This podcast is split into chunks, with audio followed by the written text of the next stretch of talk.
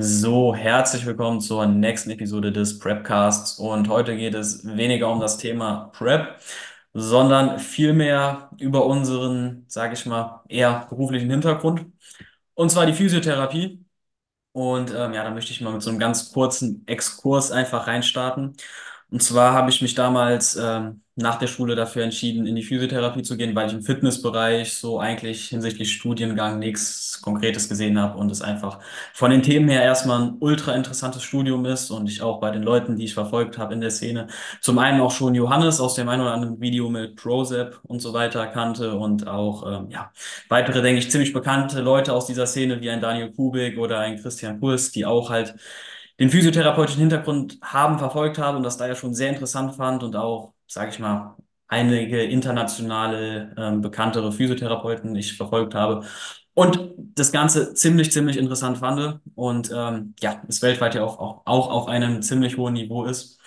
Aber wie ist das Ganze in Deutschland? Ja, was sind so die ersten Sachen, die dir dazu einfallen, Johannes? Ja, da habe ich eigentlich ein schönes Beispiel von heute. Ähm, ich habe heute noch kurzfristig ähm, eine Patientin gesehen und da ist mal wieder klassischerweise alles schief gelaufen, was schief laufen konnte. Ähm, die wurde im Prinzip nicht untersucht und bei der Physiotherapie, bei der sie vorher war, auch einfach nur massiert.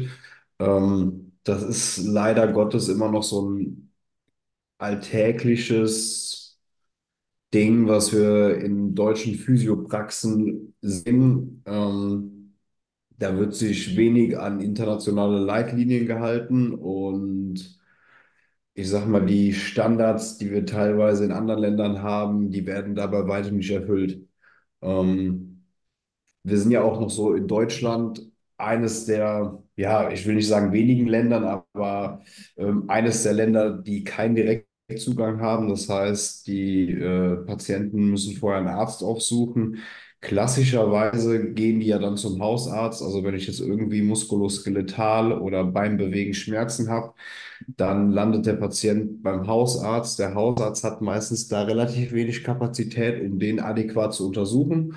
Und in den meisten Fällen wird das eher so ein bisschen ausgesetzt, was auch meiner Meinung nach erstmal gar nicht äh, schlimm ist. Gell? Also die meisten Rückenschmerzen, gerade so, wenn wir uns den Non-Specific Low Back Pain angucken, ähm, der geht ja auch in den meisten Fällen von alleine relativ flott wieder weg. Aber ähm, so hinsichtlich Untersuchung und ähm, Diagnostik läuft da in den Arztpraxen relativ wenig, Ja, aber in den meisten Physiotherapiepraxen halt genauso. Wir haben ja prinzipiell in der Theorie über den sektoralen Heilpraktiker schon die Möglichkeit, dass man einen Erstzugang hat. Und es ist Gott sei Dank ja auch inzwischen so schon eine ähm, ja, sehr intensive und auch, ähm, sag ich mal, ja, realistische Diskussion, dass das Ganze halt eben irgendwann zu einem Direktzugang führt, auch in ja, nicht ähm, allzu ferner Zukunft, hoffentlich. Ähm, aber ja, wie du gesagt hast, es ist von der Befundung her schon mal von dem, dass wir erst eigentlich offiziell gar keine Diagnose stellen sollten. Ähm, natürlich aufgrund der ärztlichen Untersuchung in An- und Abführung, was keine Untersuchung ist in den allermeisten Fällen, was halt auch in dem Kontext der Ärzte einfach nicht möglich ist, was man sagen muss. Ähm, findet eigentlich in der Theorie keine Untersuchung statt, weil ähm, Lumbago oder LWS-Syndrom ist keine Diagnose. Ja, safe. Also ich sag mal so, der Weg äh, der meisten Patienten ist ja der, ähm, dass so die ersten ein, zwei Wochen die Schmerzen ausgesetzt werden. Der eine ist dann noch so ein bisschen ausdauernder, der andere weniger und dann wird vielleicht irgendwann mal ein Arzt aufgesucht und in manchen Fällen verschreiben die dann Physiotherapie. So, wenn der Patient jetzt bei uns ist, ähm, passiert aber in den meisten Fällen immer noch nicht das, ähm, was gewünscht ist oder was, ge ja, was eigentlich so die internationalen Standards fordern. Ähm, ich bekomme das ja auch mit im Zuge meiner Tätigkeit in der Praxis, äh, dadurch, dass wir ja auch von der Schule teilweise Auszubildende be bekommen und die bei uns ihren praktischen Teil absolvieren. Und wenn man dann sich anguckt, ich sag mal, was so jetzt ein junger Physiotherapeut an, ähm, ich sag mal, Sachen beigebracht bekommt, dann ist das ja auch immer noch jetzt in der Ausbildung schon allein noch nicht das, was wir international eigentlich auf dem Niveau sehen wollen. Ja, das ist natürlich zu einem Großteil auch ähm, dem alten Curriculum geschuldet, Was von aber auch zu einem 1996 ist in Großteil, vielen Fällen. ja, und aber auch ein Großteil ähm, einfach an unreglementierten Ausbildungsnormen. Und Im Endeffekt, wenn wir uns jetzt zum Beispiel mal so den Standard-Rückenpatienten angucken, und ich weiß jetzt gar nicht, ob man da Standard sagen kann, aber ich sage mal, die meisten Rückenschmerzen, die sind nicht spezifischer Natur und die werden primär nicht durch ähm, Verletzungen und Entzündungen getriggert, die irgendwo im System auftauchen, sondern eher von allen möglichen Kontextfaktoren, die da so mit reinstreuen können, ja, wie Stress, irgendwelche Lifestyle Conditions und so und so weiter. Ähm, und wenn wir uns die jetzt mal angucken, dann muss man ja dazu sagen, dass die meisten da in den größten Teilen in Deutschland in so den niedergelassenen Physiotherapeuten oder Physiotherapiepraxen ähm, einfach nur massiert werden. Da, da arbeiten Mm, Bonifizierungsspezialisten. Also was halt durch die Massage, sage ich mal, dann immer erreicht wird, ist eine temporäre Symptomlinderung. Und durch diese temporäre Symptomlinderung denkt der Patient, ähm, es ist wirklich was, was ihm hilft. Und es ist natürlich auch dann der vermeintlich einfache Weg. Jemand anders macht was für einen und es wird besser und so weiter. Und ähm, dadurch, dass dann es Therapeuten gibt, die sowohl aus finanziellen Gründen als auch einfach, weil es entspannter ist, als ähm, sich die Zeit zu nehmen, um einen Trainingsplan zu schreiben und ähm, so weiter, ähm, halt eben bei diesem dabei bleiben und das über Jahre machen und ähm, dann man irgendwann bei einem Patienten auch keinen Zugang mehr findet, wenn das, wenn er halt bei einem anderen Therapeuten ist, der halt eher, sage ich mal, über eine aktive Therapie kommen würde. Und ähm, das ist ein riesen, riesen Problem. Ja, ich meine, du kennst es wahrscheinlich selbst. Ähm, das Problem ist ja auch mittlerweile so, dass die meisten Patienten, die so regelmäßig zur Physiotherapie kommen, auch überhaupt gar kein richtiges Bild äh, von einer, ähm, ich sag mal, zeitgemäßen Physiotherapie haben, weil sie auch nur gestreut und nicht flächendeckend gibt. Ähm, die meisten Patienten, ich meine, das hast du kennengelernt, die erwarten ja auch schon ich sag mal so, die altbewährten Behandlungstechniken. Und wenn du da jetzt als junger Therapeut mit irgendwelchen neuen, ich sag mal, Ideen kommst, dann stößt das Ganze auch leider ja häufig auf Gegenwind. Und da ist so der große Schlüssel, wie bekommst du jetzt äh, diese Patienten dahin, die äh, auch erwarten in der Physiotherapie, das kennst du auch mit den Sportlern, gell? Wenn die, äh, wenn die irgendwelche Probleme haben, die denken, die legen sich zu dir auf die Bank und du triggerst da irgendwie mit einem Stab rein, du behandelst sie mit einer Terragun oder sonst irgendwas. Ähm, Was das ja ergänzend auch sinnvoll sein kann. Media. Ja, safe. Wir haben auch eine Terragun äh, bei den Wettkämpfen dabei, um da so ein subjektives Entspannen zu fördern. Aber im Endeffekt, so der Standardpatient, der profitiert eher wahrscheinlich davon, dass man mit dem wirklich seinen Lifestyle evaluiert und schaut, wo sind im Alltag die Stressoren, die diesem Problem, äh, ich sage jetzt mal, zusetzen und welche Dinge im Alltag sind Linderungsfaktoren beispielsweise. Und man muss da eigentlich einen Patienten eher hinbringen, selbst zu erkennen, was tut ihm letztendlich gut, was tut ihm nicht so gut und wie kommt er selbst aus dieser Situation raus. Und da kann Training ein Tool sein. Gell? Training ist da häufig ein Tool. Ähm, Aber teilweise haben wir ganz, ganz häufig Patienten, die mit reinen, ich sag mal, Lifestyle-Adaptionen und Erklärungsmodellen wieder schmerzfrei sein können.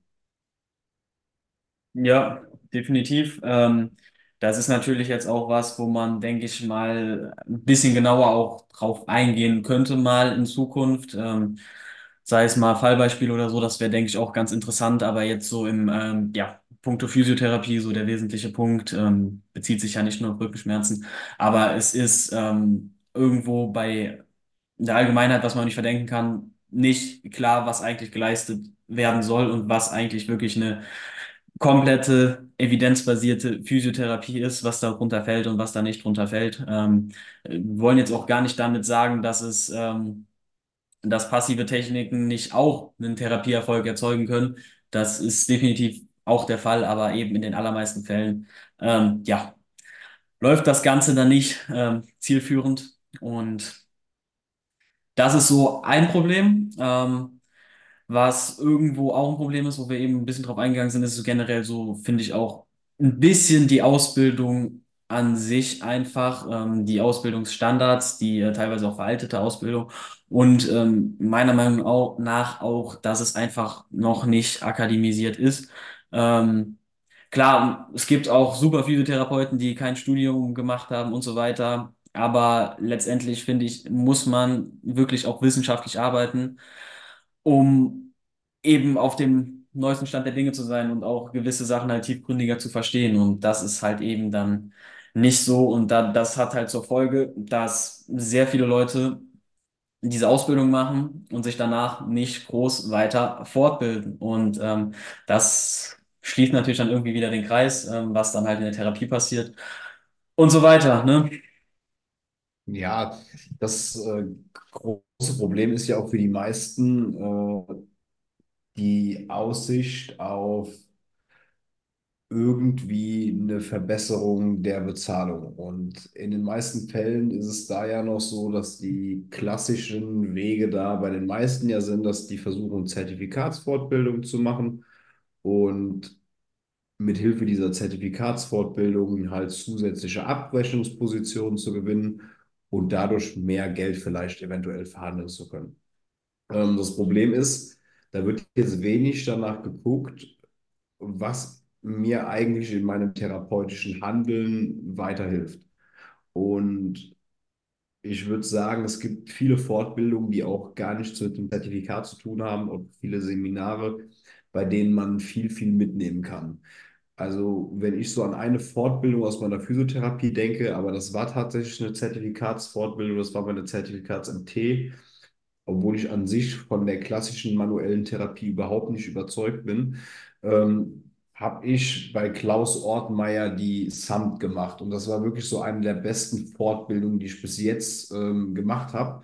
Und da würde ich mich auch so safe nochmal in jeden Kurs reinsetzen, weil das einfach super, super reflektiert ähm, am aktuellen wissenschaftlichen Status und super, super patientenorientiert war.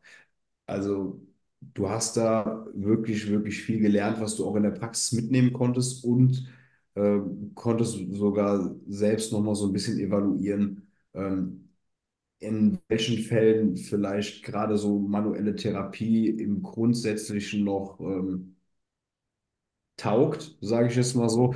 Aber im Endeffekt hat mir diese Fortbildung nochmal so dieses ganze Bild von manueller Therapie komplett verrückt.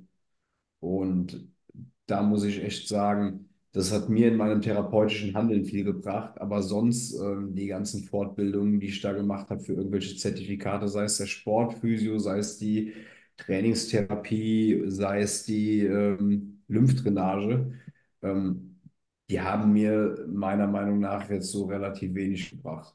Ja, es ist ja auch Ähm, so, dass ähm, ich habe ja auch die Lymphdrainage, KGG und so weiter und alles andere läuft natürlich auch. Und ähm, es ist leider so, dass das einfach, dass man da einfach sehr viel Zeit investieren muss, um, ähm, ja, sage ich mal, für finanzielle Zwecke eine Fortbildung zu machen und ähm, sich halt dann irgendwo sich selbst dann irgendwo vergisst, ähm, rein in das zu äh, investieren, sage ich mal, was einen zu einem wirklich besseren Therapeuten macht, was einen wirklich sein Wissen erweitert und so weiter. Aber ähm, da möchte ich einfach nur kurz sagen, ähm, es gibt in Deutschland auch Arbeitgeber und es kommt immer mehr, die ähm, wirklich auch ein Interesse daran haben, dass sie keinen Therapeuten haben, der jedes Rezept behandeln kann, sondern wirklich auch Therapeuten haben, die ähm, die studieren, die ähm, sich auch einfach um des Wissens wegen her weiterbilden. Und ähm, ja, so ist es zum Beispiel auch in meinem Fall. Da bin ich auch wirklich dankbar, dass ich da eine Praxis gefunden habe, die mich in meinem Studium komplett unterstützt und ähm, wo auch generell wirklich ein Therapieerfolg beim Patienten im absoluten Vordergrund steht und es nicht rein ähm, nur darum geht, irgendwie zu behandeln, und ähm, das kommt immer mehr, das muss auch immer mehr kommen, weil man muss letztendlich auch mal Therapieerfolge ähm, erzielen. Und das passiert halt eben nicht, indem man, ähm, indem alles so weiterläuft, wie es aktuell läuft. Ähm, es passiert Änderung, aber die Änderung passiert jetzt nicht so unfassbar schnell. Und das ist schade. Ja, safe, absolut. Um auch mal so von diesem allgemeinen Physiotherapie-Thema Richtung Bodybuilding so ein bisschen überzuschwenken. Ähm, ich sehe das ja gerade bei mir in der Praxis, wenn ich irgendwelche Bodybuilder zur Therapie habe. Ähm, in den meisten Fällen erwarten die auch noch eine total veraltete Therapie. Du siehst natürlich auch online immer irgendwelche Triggerstäbe, die über irgendwelche Muskeln gezogen werden und dann wird da ähm, rumgebohrt und rumgezogen und rumgedrückt und Faszien gelöst ähm, bis der Arzt kommt. Äh, und wenn die dann wirklich mal am Ende ihrer, äh, ich sag mal, an, am Ende ihrer Verzweiflung stehen und wirklich gar keinen Plan mehr haben, was sie machen sollen, ähm, und man sich mit denen hinsetzt und fragt, Jo, was hast du bis jetzt gemacht für dein Problem? Und die sagen, ja, ich bin dann da hingegangen und habe mich hingelegt und dann haben die mal meinen Arm bewegt und dann haben die mich da massiert und gedehnt und hast du nicht gesehen.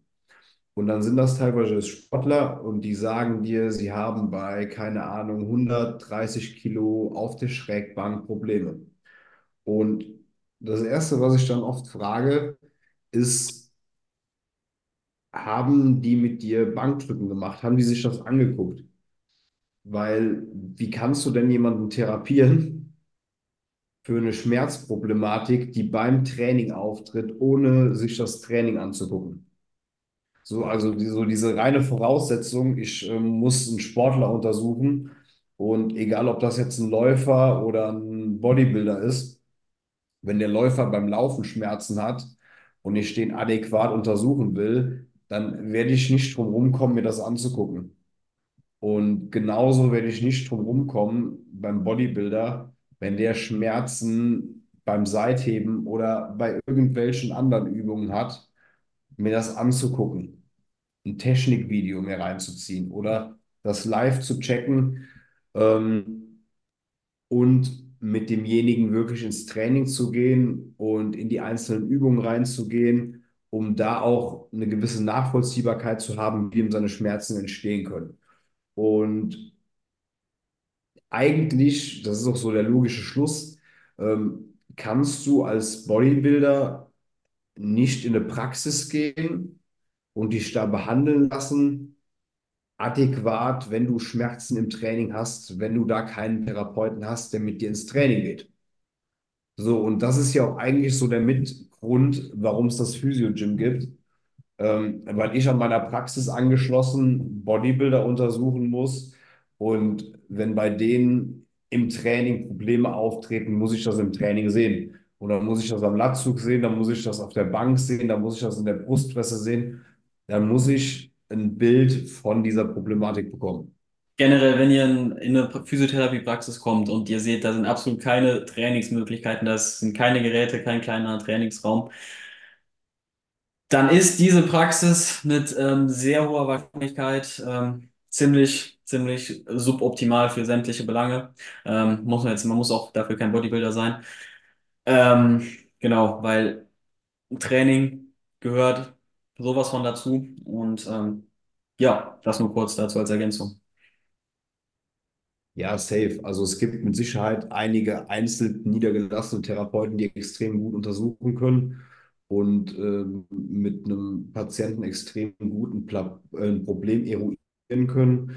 Aber es ist ein absolut wichtiger Pfeiler meiner Meinung nach, äh, irgendeine Trainingsmöglichkeit zu haben, weil im Endeffekt nicht jeder Patient muss Krafttraining machen, nicht jeder Patient muss Training machen, aber ein Großteil der Patienten kommen durch äh, Probleme, die auch zu wenig Bewegung und äh, metabolisches Syndrom Ja. und ganz viele andere Genau, also Lifestyle-Problematiken, ich wollte jetzt auch nicht sagen, dass ähm, beispielsweise eine privat behandelnder Physiotherapeut mit einer Praxis, wo er einfach nur einen Raum hat, ähm, aber sich halt auf andere Sachen fokussiert, ähm, dass der dann nicht gut ist. Das war jetzt so das Beispiel, dass da jetzt eine Praxis ist mit, weiß ich nicht, sieben, acht Behandlungsräumen ja, und keinem Trainingsraum. So. ja, safe, safe. Und es ist auch scheiße für den Patient, wenn er sich fürs Training nochmal irgendwo anders umsuchen muss. Ja. Also es ist ja kacke, wenn du irgendwie in der Physiotherapie bist und derjenige sagt dir dann, okay, gut, es wäre geil, wenn du jetzt ein bisschen Sport machst. Ich sage meinen Patienten ja auch in den meisten Fällen, du musst nicht unbedingt ins Gym gehen, du kannst auch äh, zu Hause einiges an Training machen, um jetzt erstmal so den Standardpatienten wieder fitter zu bekommen. Aber in Hinsi also hinsichtlich Motivation und mal zu Hause wegkommen und mal was für sich machen, irgendwo anders und nicht im Wohnzimmer, ähm, ist so ein Gym schon ziemlich nice. Vor allem hast du halt einfach so, was so dieses medizinische Training angeht, einfach eine gute Nachvollziehbarkeit. Gell? Deswegen bevorzuge ich persönlich Krafttraining und Conditioning, ähm, Exercises einfach so ein bisschen einfach nur so im Hinblick auf diese Nachvollziehbarkeit. Gell? Ich kann gut über Reps und Sets, Volumen und Trainingsumfang nachvollziehen. Und ich kann über ähm, im Prinzip die geleisteten Gewichte über Wiederholung gut sagen, was hat der beim letzten Mal gemacht, was kann der beim nächsten Mal vielleicht ausprobieren. Also man kann da einfach relativ simpel ähm, ein Progressionsmodell anwenden und kann sich relativ easy steigern. Ja? Und das den Patienten auch relativ simpel mitteilen, indem du dem sagst, okay, versuch, wenn du dieses Mal zehn machst, beim nächsten Mal vielleicht elf Wiederholungen zu machen.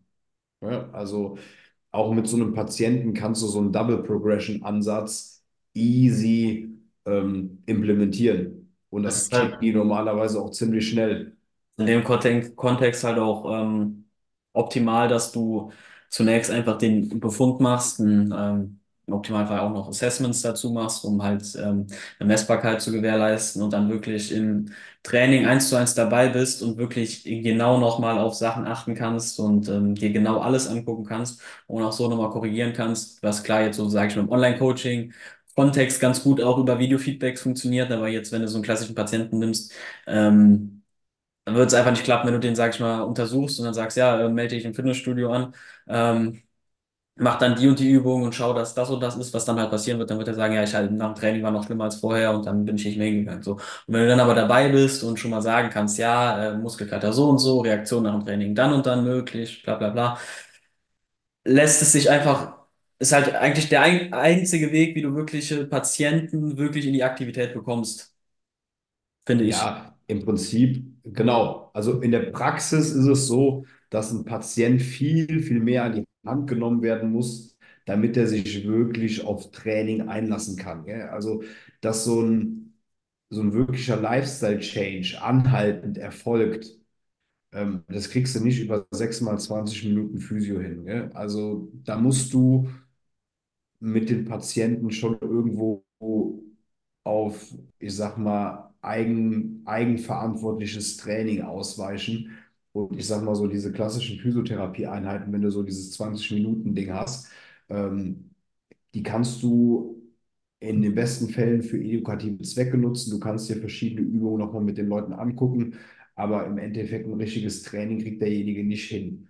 Ja, die Und 6 mal deswegen 20 mache ich das ja bei Minuten mir ist so, nicht die Lösung. So, das ist so, aber das ist, es geht darum, da Genau. den Weg zu finden, ne? in, in, in dieser Zeit dringst du in den meisten Fällen auch nicht so nachhaltend in diesen Menschen ein, dass der wirklich nachhaltend seinen Lifestyle ändert. Gell? Wirklich, wenn Ja. du jemanden hast, der mit Übergewicht und chronischem Bewegungsmangel und das seit Jahren und seit der Schulzeit kein Sport mehr gemacht, teilweise 30, 40 Jahre.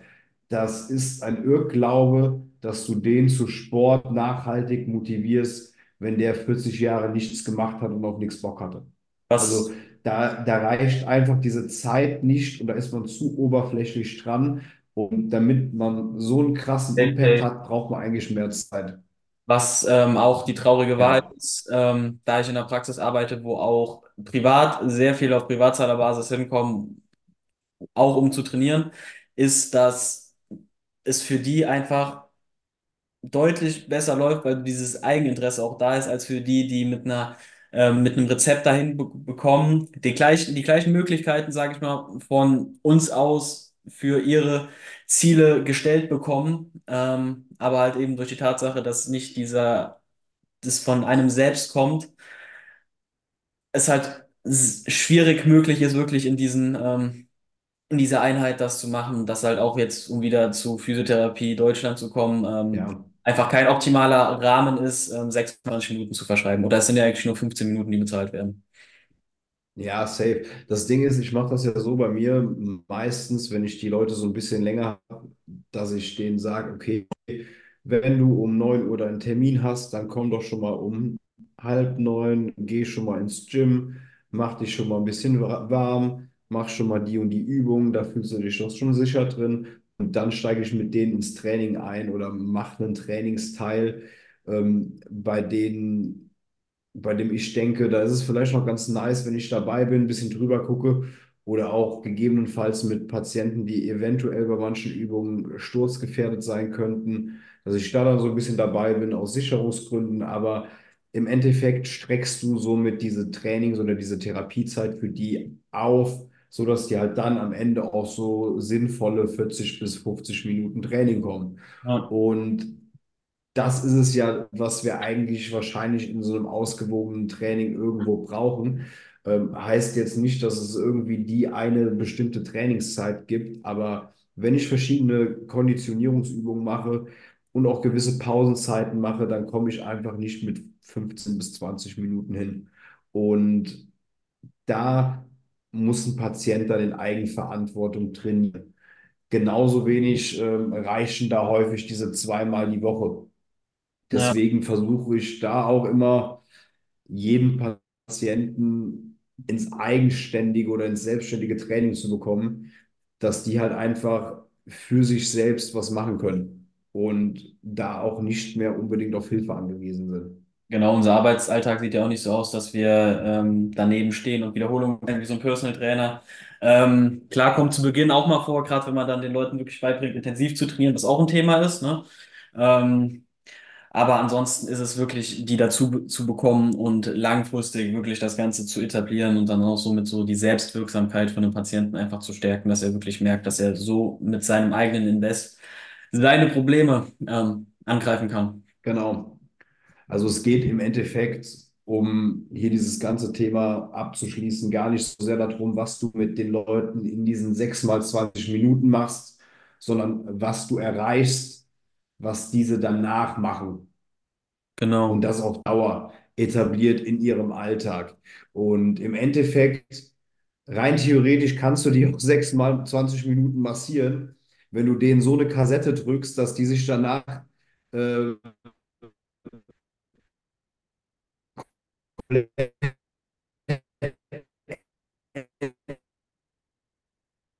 dann in ihrem Alltag, dann hast du genau, wie viel Impact auf den Alltag nachhaltig habe ich. Ja, Ja, das ist so, denke ich mal, so ein guter, so, so ein guter Abschluss und so eine gute mit, äh, mit, Mitnehmen-Nachricht, genau. Und es ist weil, es ist auch in der Therapie wichtig, dann finde ich mal, wirklich mit den Patienten zu reden.